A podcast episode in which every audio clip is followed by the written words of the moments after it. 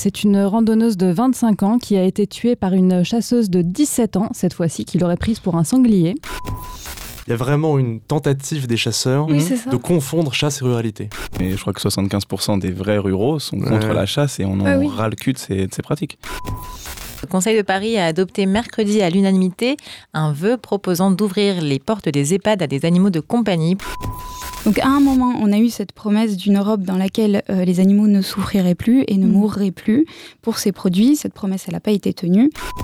Le candidat d'extrême droite, Éric Zemmour, il s'est engagé, s'il est élu, à revenir sur la loi qui était contre la maltraitance animale. Bienvenue sur le journal de la cause animale. Pour cette édition de mars, nous avons la chance d'avoir avec nous Iris Douzet, porte-parole de PETA France. Bonjour. Bonjour. Et Simon Nordman, qui est cofondateur et coprésident du campus animaliste. Enchanté. Nous aurons aussi avec nous euh, par interview en téléphone Swanji, qui est organisatrice du Veggie World et aussi qui a l'initiative avec l'AVF euh, du projet 1, 2, 3 Veggie. Donc on va passer aux actus du mois. Alors première actu, encore un accident de chasse, cette fois dans le Cantal, Astrid. Et oui, c'est une randonneuse de 25 ans qui a été tuée par une chasseuse de 17 ans, cette fois-ci, qui l'aurait prise pour un sanglier. Donc forcément, euh, tout ça a été très relayé dans la presse et il y a eu beaucoup de réactions, dont des réactions des chasseurs. Et euh, Pierre Rigaud a partagé un petit euh, best-of, si j'ose dire, des réactions des chasseurs qui sont absolument à vomir, avec des chasseurs qui, qui proposent tout simplement que tous les randonneurs portent obligatoirement des gilets orange, mais aussi beaucoup de chasseurs qui disent que ça n'est pas normal que les gens aillent se promener comme ça, comme ils veulent, dans la nature. Il n'y a pas une histoire de, euh, je sais pas, j'ai entendu parler de balles euh, longue portée, courte portée. Ça te dit peut-être quelque chose, Corentin? Bah oui, c'est qu'aujourd'hui le problème, c'est que même si les, euh, les zones, comment dire, de, de chasse sont bien délimitées et sont censées être assez éloignées des habitations ou Mm. des chemins pédestres, euh, ce sont des balles qui ont des portées qui, quoi qu'il arrive, sont bien trop longues, Oui, voilà. qui peuvent aller jusqu'à Mm. 3 km pour certaines. Donc c'est impossible en fait de pouvoir banaliser euh, un endroit sur 3 km et où là il n'y a pas le moindre euh, citoyen ou habitation. C'est Ouais, ça qui pose problème aujourd'hui. Donc ce serait une 3 solution. km, 3 km, c'est la même portée que les armes de guerre. Donc ça pourrait être une piste euh, de solution que de dire euh, on prend que des balles courtes. Enfin bon.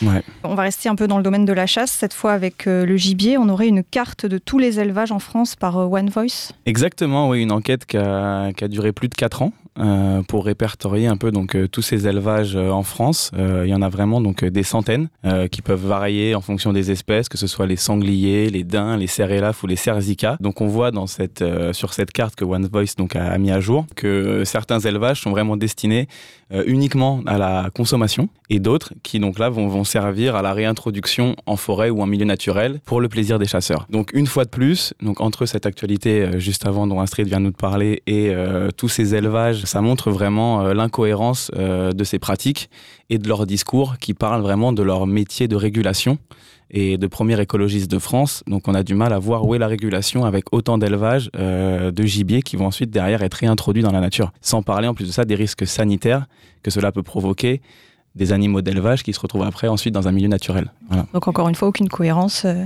Absolument, oui, oui, encore euh, plein d'aberrations. D'accord. Ça, je trouve que c'est primordial que- qu'il y ait des enquêtes comme ça qui se fassent parce que euh, autant nous, dans la cause animale, on sait qu'il y a énormément d'animaux chassés qui Mm. proviennent de l'élevage, autant dans l'opinion publique, je pense que c'est pas, euh, c'est Ah pas non. quelque chose de très su et beaucoup de gens pensent encore que les chasseurs régulent. C'est ça, et pour reprendre euh, les réels chiffres, c'est un animal sur quatre tué à la chasse vient d'élevage. Donc euh, ça représente quand même donc 25%. Euh, Mm. Donc on se demande vraiment sur, euh, voilà, sur la légitimité de leurs actions euh, et la cohérence euh, voilà, par rapport à tout ça. Alors on va parler maintenant d'une affaire qui a fait du bruit. Vous avez sans doute entendu parler d'un footballeur qui a maltraité son chat. Alban, tu peux nous en dire plus? Oui, c'est ça. Alors en fait, le 8 février, il y a une vidéo qui a fait le tour des réseaux sociaux montrant le footballeur Kurt Zuma qui a maltraité son chat en le frappant notamment violemment. Et donc euh, cette vidéo, elle a fait 3 millions de vues sur Twitter, ce qui est énorme. Ça a suscité la polémique des internautes qui ont demandé des sanctions euh, à ce footballeur. Donc il a déjà été sanctionné par son club, mais ils vont voir ça en interne. Ensuite, il a rompu son contrat avec Adidas et Didier Deschamps a dit qu'il fera pas appel à lui pour, euh, pour l'équipe de France. Il s'est quand même excusé en disant que c'était un acte isolé et que ça ne se reproduira pas, mais cet acte reste quand même inadmissible. Et puis surtout que même si c'est un acte isolé, il l'a quand même fait devant ses enfants. Oui, c'est ça. Donc derrière, on ne sait pas les... la marque que ça peut laisser dans l'inconscient de ces enfants-là. Et surtout, pour revenir à l'amende, ça représente seulement une semaine de son salaire. pour vous dire à quel point c'est dérisoire et Enfin, clairement, c'est à condamner. Surtout, ce qui est encore plus à condamner, je trouve, dans cette vidéo, c'est le rire qui est avec. Oui. C'est le- la cruauté rigolarde. Mhm. Et mais, je vais quand même dire un mais, j'ai pas non plus été à titre personnel satisfait, si on peut être satisfait, de la réaction globale médiatique. Parce que j'ai trouvé, alors au début, il y avait une vraie euh, sincérité dans l'émotion des gens qui étaient vraiment touchés. Et, et heureusement qu'on a demandé des sanctions. Heureusement euh, qu'il va pas être sélectionné là, pour les prochaines fois en Mhm. équipe de France. Il faut qu'il soit éduqué aussi, à mon avis. Bien sûr. Mais j'ai trouvé qu'il y avait une forme de, comment dire, de surenchère d'indignation de gens qui, dans d'autres circonstances, ne parlent pas forcément des animaux. Et à mon sens, il faut aussi qu'on puisse prendre du recul et qu'on puisse dire, voilà, euh, l'émotion à l'égard de ce chat, elle est, elle est légitime. Il faut qu'on ait la même à l'égard des cochons. Il faut qu'on ait la même à l'égard des moutons. Il faut qu'on ait la même à l'égard des Mm. poissons, à l'égard des poules, etc. Exactement, c'est encore une histoire de dissonance cognitive. Quoi. Et qu'on tombe pas non plus dans la chasse à l'homme. C'est ces Ouais. deux choses-là qui m'ont dérangé. Il faut qu'il Mm. soit sanctionné, il faut qu'il soit éduqué. Mais le côté effet de meute et aussi le côté hypocrisie de ceux qui Mhm. sont dans une surenchère d'indignation, voilà, je pense que sur ces deux choses-là, on peut C'est vrai, que quand, c'est vrai que ces gens-là, quand ils regardent les. Puisque maintenant, on ne peut pas ne plus les voir, les enquêtes, les vidéos, tout ça, les gens les voient. Donc, euh, ils réagissent pas du tout de la même manière quand ils voient ce qui se passe dans les abattoirs. Oui, exactement. peu ouais, facile, Il y a euh. encore cette grosse différence entre les animaux domestiques et d'autres animaux. ouais. Voilà. Alors, on va rester un peu dans le sujet de la maltraitance animale euh, avec la société Neuralink d'Elon Musk, qui a un procès en cours, Mathilde. La société euh, Neuralink, donc- Neuralink pardon, qui est la société euh, de biotechnologie du milliard- milliardaire Elon Musk, qui cherche à concevoir des puces cérébrales, est accusée d'avoir soumis des singes à des traitements illégaux. Le 10 février, une organisation préconisant euh, des alternatives à l'expérimentation animale a porté plainte contre l'Université de Californie à Davis, associée à Neuralink. Sur les 23 primates qui ont été employés lors des expérimentations menées entre 2017 et 2020, seuls 7 auraient survécu. Le comité des praticiens pour une médecine responsable, le PCRM, révèle des cas de souffrance extrême résultant de maltraitance et d'implants crâniens extrêmement invasifs lors des expérimentations. Ils n'auraient pas reçu de soins vétérinaires adéquats et une substance non approuvée, ap- appelée bioglue, aurait tué des singes en détruisant des parties de leur cerveau. Face à cette situation, le PCRM a décidé de déposer une plainte contre la société auprès du département de l'agriculture des États-Unis. Ok, on a hâte de voir le montant de l'amende. Ouais. Mm. Alors justement, on va passer, c'est une bonne transition pour, euh, Mm. pour te faire euh, parler un petit peu, Iris. Euh, Vous avez une campagne en ce moment sur l'expérimentation animale? Alors en ce moment, on a une initiative citoyenne européenne qui a été lancée par PETA et quatre associations, ainsi que les marques Dove et le Body Shop. Et c'est une pétition qui demande à la Commission européenne de tenir sa promesse de cosmétiques non testés sur les animaux et on a besoin d'un million de signatures. On en est à combien là? On est euh, à 400 000. On n'est pas encore à la moitié et, euh, Et ça va où se terminer fin août. On vous mettra les liens euh, en commentaire. Merci. Et donc, euh, les expérimentations sur les animaux pour les produits cosmétiques et leurs ingrédients, elles ont été interdites en 2009 en Europe. Et il y a même une interdiction de la vente des cosmétiques testés sur les animaux qui est en place depuis 2013. Et malgré ces euh, Mhm. interdictions, l'Agence européenne des produits chimiques, elle exige de nouveaux tests sur les animaux pour certains ingrédients. Alors il s'agirait là de protéger les ouvriers qui manipulent ces substances. Or, ce sont des substances qui ont déjà été testées et qui sont utilisées en toute sécurité depuis des décennies. Donc à un moment, on a eu cette promesse d'une Europe dans laquelle euh, les animaux ne souffriraient plus et ne Mhm. mourraient plus pour ces produits. Cette promesse, elle n'a pas été tenue. Donc c'est pour cette raison qu'on appelle à chaque citoyen européen à signer cette pétition pour maintenir et pour euh, renforcer ces interdictions qui sont essentielles. Ça prend deux minutes et euh, donc on peut trouver le lien euh, sur euh, tout un tas de sites, dont celui de, PETA France. On peut aussi taper des mots-clés comme euh, initiative citoyenne européenne, euh, cosmétiques, tests animaux, on tombe tout de suite dessus. Et en attendant, faire attention de ne pas acheter des produits qui sont testés, donc acheter des produits qui euh, possèdent des, logos, euh, comme celui de, de PETA par exemple, et partager la pétition. Et au-delà de ces demandes-là, on demande une transformation complète de la réglementation européenne et un engagement pour une science sans animaux de manière plus générale et pas seulement euh, sur les cosmétiques. On avertit depuis des années que euh, ces interdictions, elles sont, euh, elles sont menacées et qu'elles sont compromises malgré euh, toutes les manifestations, les pétitions, les lettres aux autorités. On a quand même des Mmh. souris, des rats, des lapins et des poissons notamment qui souffrent encore. Un exemple, euh, on a des lapines gestantes qui sont gavées de force avec une substance particulière tout au long de leur grossesse et ensuite elles vont être tuées et, euh, et disséquées pour vérifier si leurs bébés sont déformés ou non. On a aussi des tests de toxicité euh, pour des rats, par exemple, qui sont euh, immobilisés dans des tubes extrêmement étroits et ils sont forcés d'inhaler des substances pendant euh, des jours, des semaines, voire des mois. Ensuite, on les tue et on les dissèque aussi. Donc, en plus d'être source, de souffrance et de terreur pour, euh, pour ces êtres sensibles, vous vous en doutez bien, ces tests ne sont pas fiables mm. pour l'humain non plus. On a aujourd'hui des méthodes alternatives qui euh, assurent la sécurité de ces produits comme jamais auparavant. Et on a par exemple des modèles de tissus humains qui sont basés sur des cellules ou du sang humain. On a des simulations informatiques qui sont capables de modéliser la biologie humaine et qui euh, ben, euh, évaluent l'innocuité d'une substance. Et chez PETA, on a créé une stratégie qui est réaliste pour moderniser la recherche. Et euh, elle s'appelle, attention, c'est l'anglais du dimanche, Research Modernization Deal. Et on l'envoie au ministre et au centre de, recherche. je vais finir juste avec quelques chiffres. dans l'Union européenne, on a 9 millions d'animaux qui sont utilisés pour ces tests en général, pas seulement pour les cosmétiques. Par an? Euh, Oui. Et euh, la France est un des pays européens euh, qui effectue le plus de tests sur les animaux. Les chiffres viennent de sortir pour 2020. 1,6 million, c'est un chiffre qui est énorme et qui est mmh. abstrait. Et quand on sait que chacun de ce mmh. million six était un individu, et eh ben on se rend compte de l'urgence de mettre des restrictions en place au plus vite et des restrictions qu'on tienne cette fois. Donc la France est proche des 80% de signatures. On a besoin de beaucoup, beaucoup plus. On espère dépasser largement les 100%. Alors euh, signez la pétition, faites passer le mot et, et merci. et Iris, tu pourrais nous dire pourquoi, euh, du coup, ces scientifiques euh, demandent de nouveau de refaire des tests sur des produits qui ont déjà été. la version officielle, c'est pour protéger les ouvriers Hein de ces substances. Or, ces substances ont déjà été testées. et il y a déjà eu des retours, en fait. Pourquoi ils veulent refaire C'est quoi C'est Alors après, ça, c'est la version officielle. Est-ce qu'il n'y a ah. pas aussi des questions de, d'engagement auprès des laboratoires des partenariats ou autres C'est un prétexte pour continuer. Euh, mm.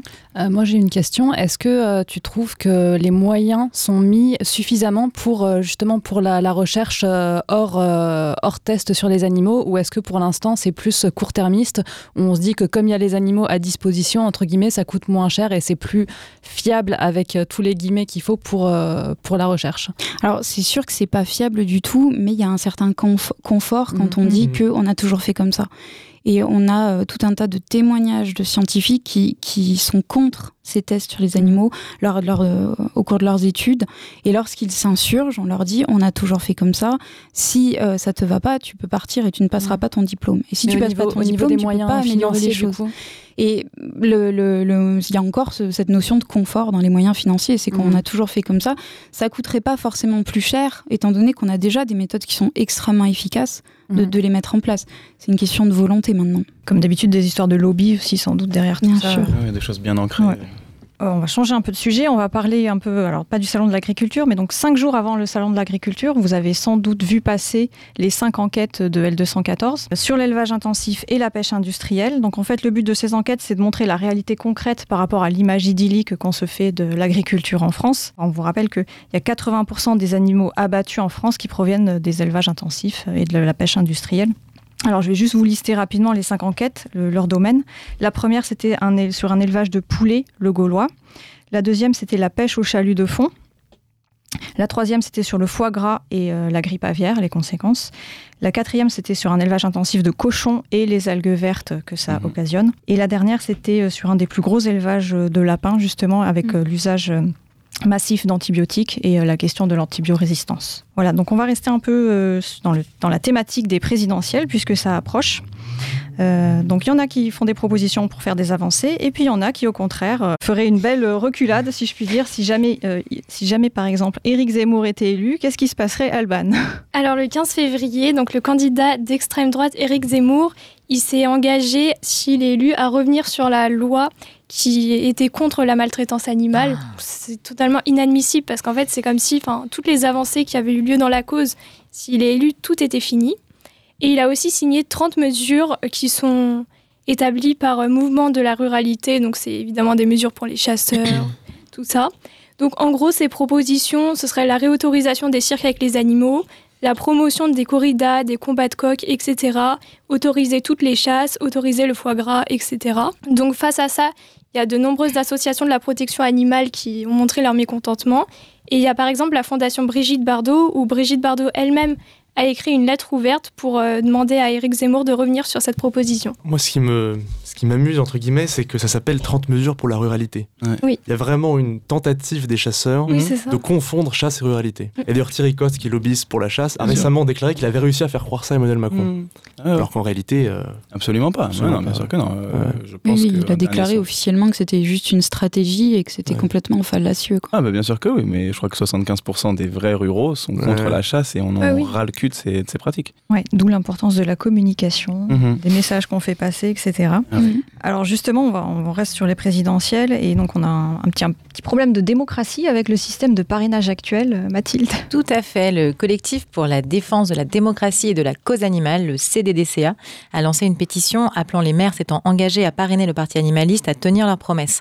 Ces six derniers mois, ce sont plus de 28 000 mairies qui ont été contactées afin d'obtenir les parrainages pour Hélène Touy, la seule candidate qui défend la cause animale à l'élection présidentielle.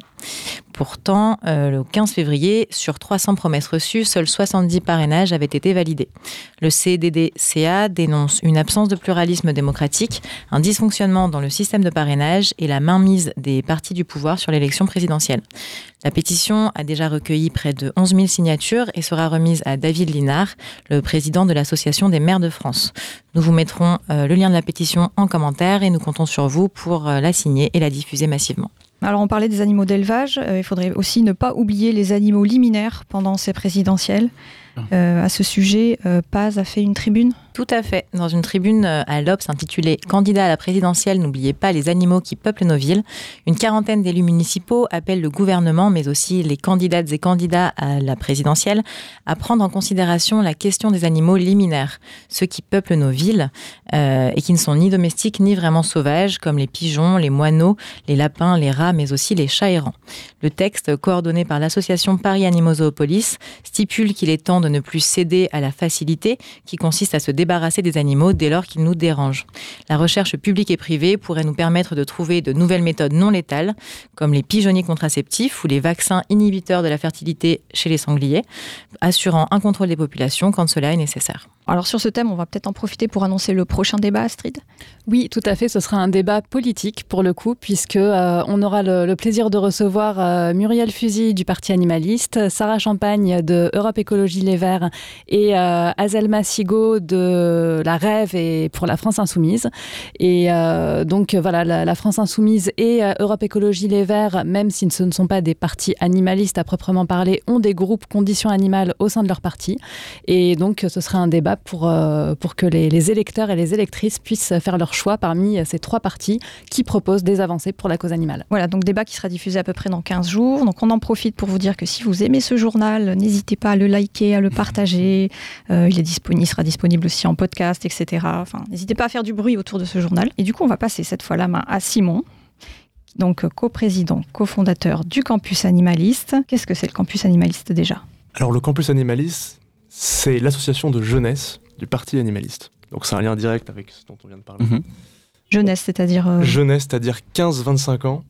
Mais quand on entre, on peut rester jusqu'à 27. Je fais partie de cette euh, exception puisque j'ai 26 maintenant. Voilà. je- et, et vraiment, notre objectif, c'est de, bon, de rassembler les jeunes et de politiser la question animale chez les jeunes. Parce qu'aujourd'hui, beaucoup de, de jeunes sont engagés pour la cause animale, mais on veut qu'il y ait une, une- une transcription, une transposition politique de ça.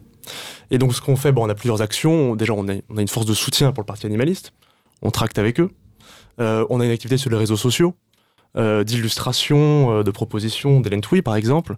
Par exemple, une proposition euh, qui consiste à créer un ministère pour euh, le bien-être animal, ou la condition animale plutôt, Mm. euh, a été illustrée récemment. On- donc on a tout, tout ça sur les réseaux sociaux, on fait des mèmes aussi. C'est la mode. c'est la jeunesse, voilà, c'est ça. Euh, on essaie également de se former. Un de nos objectifs, c'est de nous former euh, au- à la dialectique, nous former à, à des questions de fond, comme par exemple l'expérimentation animale. En fait, l'idée, c'est d'essayer de, de nous rendre nous-mêmes plus forts Mhm.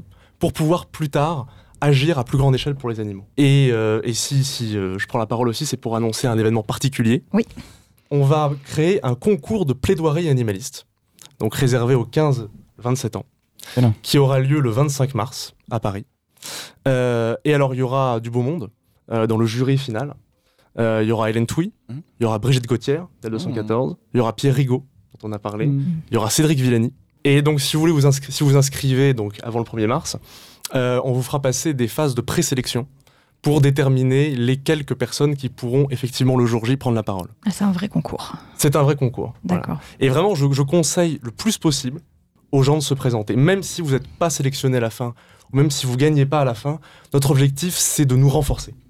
C'est d'essayer de nous améliorer à l'oral pour pouvoir mieux Mhm. défendre la cause animale. Et donc, toutes les occasions sont bonnes pour ça. Et donc, si vous avez entre 15 et 27 ans, euh, n'hésitez pas. Génial. Vous êtes combien à, à peu près dans le campus animaliste? Alors, des inscrits, on est 50-60. On est né en octobre dernier, Oui. les jeunes. Oui, oui. Et euh, des gens vraiment actifs, on est une quinzaine. D'accord. Et c'est sur toute la France? C'est sur toute la France. Et justement, après le concours de plaidoirie, parce que l'idée aussi, c'est aussi d'attirer des gens qui De ensuite font recruter? partie du campus, c'est aussi un objectif, ouais. Euh, on essaiera de, de, de structurer un, un- comment dire, une transposition locale, en Mm. essayant, un peu sur le modèle du parti animaliste d'ailleurs, d'avoir des coordinateurs régionaux et également de créer des pôles de revendication pour que les jeunes, dans leur département ou dans leur euh, région, euh, mettent l'accent sur des problématiques qui concernent les animaux locales et puissent porter la voix là-dessus. En tout cas, moi, je trouve ça vraiment génial, au-delà Mhm. juste du simple parti animaliste, vraiment pour la cause animale dans son Oui. ensemble, parce que, comme tu dis, je pense qu'il y a beaucoup de jeunes qui sont très sensibles à la cause animale, mais on sait aussi que les jeunes sont souvent très dépolitisés, Oui. euh, qu'il y a beaucoup d'abstention parmi les jeunes, et donc je pense que c'est vraiment une façon pour que, euh, au-delà du parti animaliste, pour que dans tous les partis, la cause animale soit vraiment prise en compte et soit vraiment considérée comme un sujet euh, primordial et sur lequel les gens vont baser leur vote. D'ailleurs, c'est l'objectif, hein, je fais une petite déviation, l'objectif du parti animaliste, souvent les gens se demandent mais pourquoi un parti Mm. uniquement sur une cause? L'objectif, c'est pas d'avoir 51% au tour de la présidentielle. Mhm.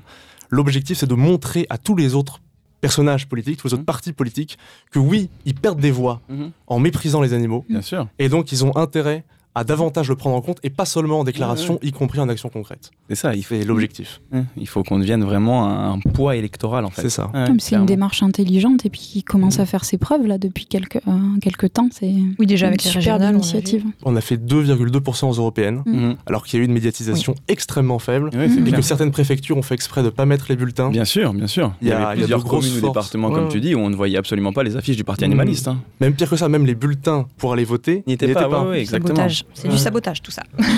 Alors on va quand même rester euh, dans le domaine juridique avec euh, cette fois Vegan Impact qui est condamné pour un de ses procès. Oui, c'est ça. Vegan Impact qui avait deux procès par deux élevages différents et euh, pour lequel on avait relayé le fait que l'association avait gagné son premier procès, a cette fois-ci perdu son deuxième procès face à l'élevage La Ferme du Pré. Donc évidemment, l'association va faire appel. Elle a été condamnée à retirer les images de l'élevage et également à une sanction financière. Dans l'immédiat, même si l'association va faire appel, ça va être important de les aider financièrement parce que euh, bah, tout, euh, tout ce qui est juridique, ça a un coût. Il y a une cagnotte. euh, Il y a, voilà, il y a une cagnotte, un on peut faire un don Ouais. qui est d'ailleurs déductible à 66% des impôts. Mm. Et bah, voilà, on espère que, que l'appel aura un, un meilleur, une meilleure issue que, que ce, ce procès. Alors maintenant, sans transition, on va parler d'une image assez perturbante des océans. Corentin. Oui, une image euh, rapportée par euh, donc Sea Shepherd. Euh, je pense que tout le monde a pu voir cette image vraiment horrible de gâchis de vie de, ce, de cette immense banc de poissons morts flottant à la surface et donc qui résume vraiment aujourd'hui dans quel excès de consommation on, on vit où on se permet de continuer donc de prélever toujours plus dans ces milieux qui sont déjà euh, dans un déclin euh, incroyable et sur lequel on met le doigt dessus depuis plus de dix ans maintenant. Et on se rend compte que des bateaux toujours de plus en plus grands sont capables de fracasser et de prélever de plus en plus, et à un tel point qu'ils ne ciblent que quelques espèces et que tous les autres, qui ne vont pas les intéresser, vont être rejetés morts donc dans l'océan. Et donc on voit cette traînée de poissons qui donc reste à la surface. En fait, de, de loin, ça ressemble à de l'écume. On pourrait croire que c'est de l'écume. mais ils euh, l'ont- ils l'ont amené comme ça aussi sur leur première photo pour qu'on croie que ce soit juste Ouais. de l'écume. Et en fait, en se rapprochant, on se rend compte que c'est des millions et des millions en fait d'individus. Entre donc du coup cette euh, indécence euh, de, de prélever autant de vie. Mm. de manière générale et de fracasser autant un écosystème. Donc ça résume vraiment voilà, toute l'absurdité euh, de ce système dans lequel on est de consommation, d'hyperconsommation. de la pêche Et industrielle. Exactement, de la pêche industrielle. Et alors qu'on sait que déjà, même avec des bateaux qui sont bien plus petits, euh, même des pêches artisanales, euh, font beaucoup de dégâts sur tous ces milieux-là, sur tous ces écosystèmes-là. Alors avec de tels navires-usines qui sont mm. capables donc de congeler immédiatement donc les poissons de suite et les, et les envoyer à travers le monde entier, euh, on se rend compte que voilà que c'est un, un, véritable fléau et, et, on comprend pas, on comprend pas comment de, de, telles choses puissent se passer dans nos océans alors qu'on est déjà dans une situation euh, très alarmante depuis euh, plusieurs décennies. En plus, ce qui est dingue, c'est que je crois que ces poissons-là ne sont même pas pris en compte dans les chiffres de la pêche. C'est-à-dire qu'on sait que tous les ans, ce sont entre 1000 mm. et 3000 milliards mm. d'êtres marins qui sont tués. Et donc, ces poissons-là ne sont même pas comptés dedans. Pareil, c'est 90 millions de tonnes de poissons, parce qu'on compte les poissons en tonnes euh, qui, sont, euh, ah qui sont consommés chaque année. Et ces poissons-là ne sont même pas ne comptés même dedans. pas dans ces statistiques-là. Au final, c'est énorme ce qu'on qu'on tue. Ouais, c'est énorme, mais voilà, faut faut vraiment avoir euh, en tête que voilà, ces images-là nous ont choqués parce qu'elles sont vraiment euh, très euh, amplifiées et c'est vraiment voilà la pointe de l'iceberg. Mais chaque méthode de pêche aujourd'hui, à part le petit pêcheur à la ligne, mm. aucune méthode de pêche est non sélective. Et donc on a vraiment euh, un gâchis qui est, permanent, qui est permanent, peu importe la méthode de pêche aujourd'hui, peu importe la taille des bateaux. Aucune n'est sélective, tu veux dire? Oui, aucune n'est sélective, ouais. Bien vu, Mathilde. Alors, on va passer cette fois à une nouvelle un peu plus positive, on va dire. une avancée pour les élevages de chiens en Norvège. Oui, alors en fait, la Norvège a voté pour l'interdiction de l'élevage de deux races de chiens, les bulldogs anglais et les cavaliers King. Alors c'est une décision historique. Cette loi est entrée en vigueur le 31 janvier au tribunal d'Oslo et c'est la Société norvégienne pour la protection des animaux qui est à son origine. Pourquoi ils ont décidé cette loi? Tout d'abord pour éviter la souffrance animale de ces animaux, parce qu'en fait ça a été prouvé avec leur visage un petit peu aplati et fin qu'en en fait, ils souffraient de graves problèmes de santé, notamment des problèmes respiratoires, des problèmes cardiaques, des problèmes dentaires, cutanés, etc. Mais cependant, cette loi a quand même des limites puisqu'elle n'interdit pas la détention ni la vente ou l'importation de ces animaux, donc il risque d'y avoir le développement de la mmh. contrebande et de l'élevage irresponsable. Selon les éleveurs aussi, l'interdiction de seulement quelques races d'animaux Enfin, ça risque d'être un petit peu compliqué pour eux, mais bon, ça après, c'est leur histoire. Alors, sans transition non plus, euh, on a un nouveau rapport sur l'influence des lobbies de la viande.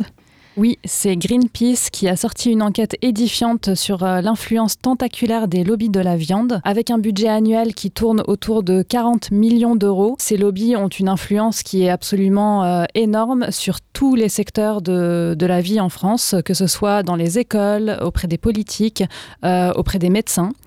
Et à titre d'exemple, en 2019, une brochure a été réalisée par euh, ces lobbies de la viande et elle a, elle a été distribuée à 6000 diététiciennes et diététiciens.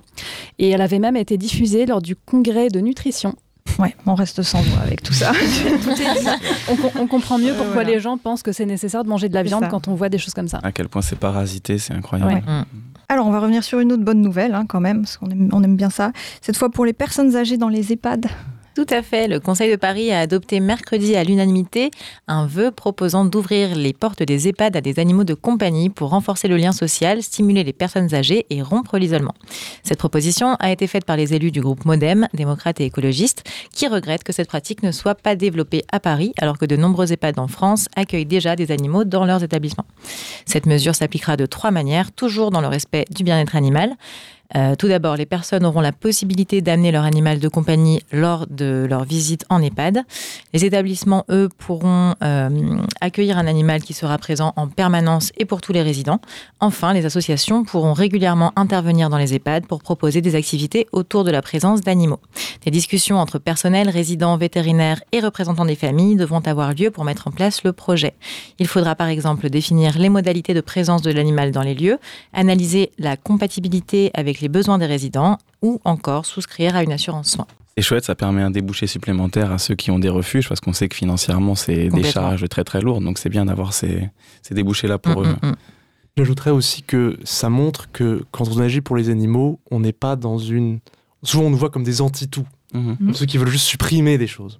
Et ben là non, on, montre bien que ce qu'on veut c'est changer notre rapport aux animaux, pas, pas supprimer notre rapport aux animaux mais les considérer comme des êtres subjectifs. Et donc on avait commencé avec une triste nouvelle sur la chasse, mais on va finir avec une bonne nouvelle sur la chasse. Oui, grâce à Arnaud Dumontier, donc maire de Pont-Saint-Maxence dans l'Oise, qui a réussi à faire valider son arrêté auprès du Conseil d'État pour interdire la chasse à cours euh, aux alentours donc de sa commune.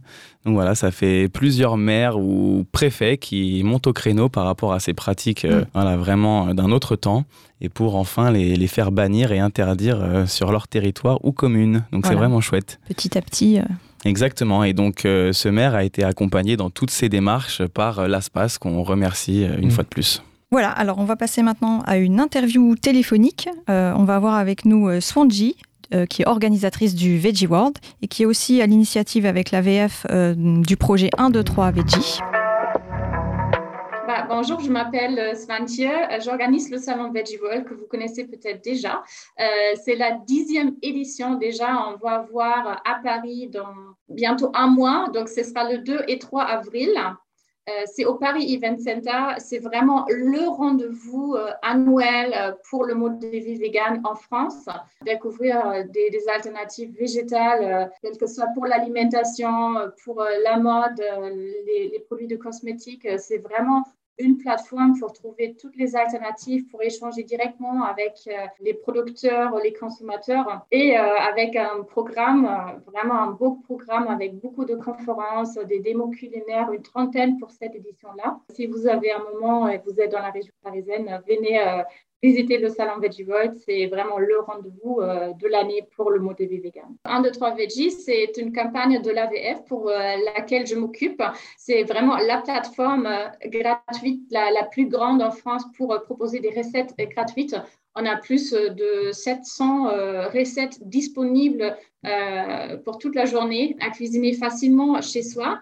Et en plus de cette offre-là, on propose des cours de cuisine en ligne et en présentiel. Et donc, euh, le mois de mars, c'est vraiment riche. Non seulement il y a des journées sans viande, euh, journée mondiale euh, du fromage pour la fin de la pêche. Les prochains cours, c'est par exemple le cours de cuisine biryani avec Archena, c'est le 15 mars. Après, à la fin du mois de mars, il y a un autre cours de cuisine.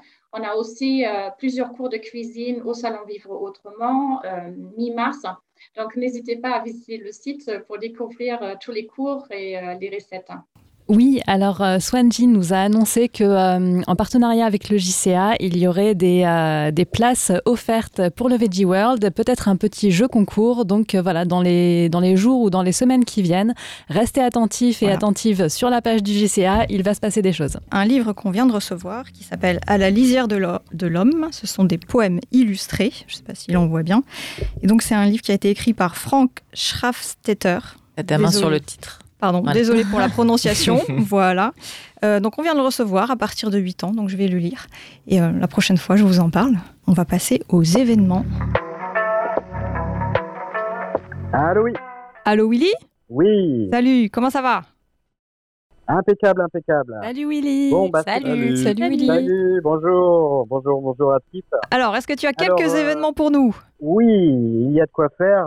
Alors, nous commençons ce mois-ci avec un happening signature de pétition et distribution de tracts à Arles, organisé par No Corrida le samedi 5 mars de 9h30 à 12h. Ensuite le samedi 5 mars de 14h à 17h, un seul slogan N'achetez pas, adoptez. Venez nombreux devant le Salon du Chiot à Montpellier pour un happening organisé par Alliance Éthique et Vegan Montpellier. Ce même jour, un cube de la vérité aura lieu à Rennes de 14 à 18 h Vous souhaitez vous engager pour la cause? L'antenne de Saint-Étienne L214 vous donne rendez-vous pour une réunion d'information samedi 5 mars à 14 h au restaurant La Petite Graine. Ensuite, samedi 12 mars à Poitiers, une marche pour le climat aura lieu dès 14h30 au départ, place Charles de Gaulle. Samedi 19 mars, de 13h30 à 15h30, plusieurs mobilisations pour dénoncer la cruauté dans les élevages de la marque Le Gaulois auront lieu dans de nombreuses villes, Poitiers, Clermont-Ferrand, Toulon, Lille et Douai.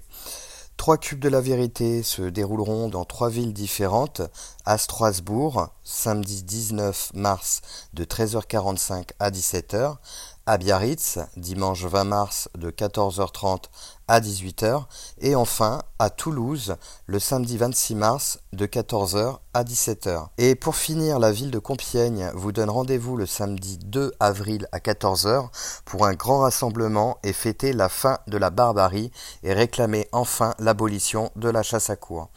Toutes les antennes d'AVA seront présentes et disponibles pour répondre à vos questions. Eh bien, je vous donne rendez-vous pour le mois prochain et pour de nouveaux événements. Je vous remercie à tous. Au revoir. Merci, beaucoup, Willy. Salut, Salut. Prends toi. Alors, avant de vous quitter, on a un petit code promo pour vous. C'est euh, Pascal Salmon, une grande militante, mais aussi une grande artiste, qui fait euh, des super illustrations dont je un exemple ici. Voilà, Un Friend exemple Food. vivant. Exactement. Euh, qui propose des t-shirts en coton bio pour, euh, pour adultes, pour enfants, des tote bags, des mugs, etc. Et qui nous propose euh, un partenariat avec le JCA. Elle nous propose moins 15% avec le code JCA15 pendant une semaine à compter de la date de diffusion. Donc voilà, merci beaucoup Pascal. Voilà, donc ce journal arrive à sa fin. Merci beaucoup à tous. Merci à nos invités. On remercie aussi notre partenaire Vegami. Merci aux chroniqueuses, aux chroniqueurs, aux personnes à la technique qui ont fait ce qu'ils pouvaient avec ce qu'ils avaient.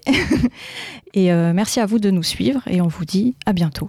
Merci à tous. Merci. À. Merci. Vous écoutez Armada.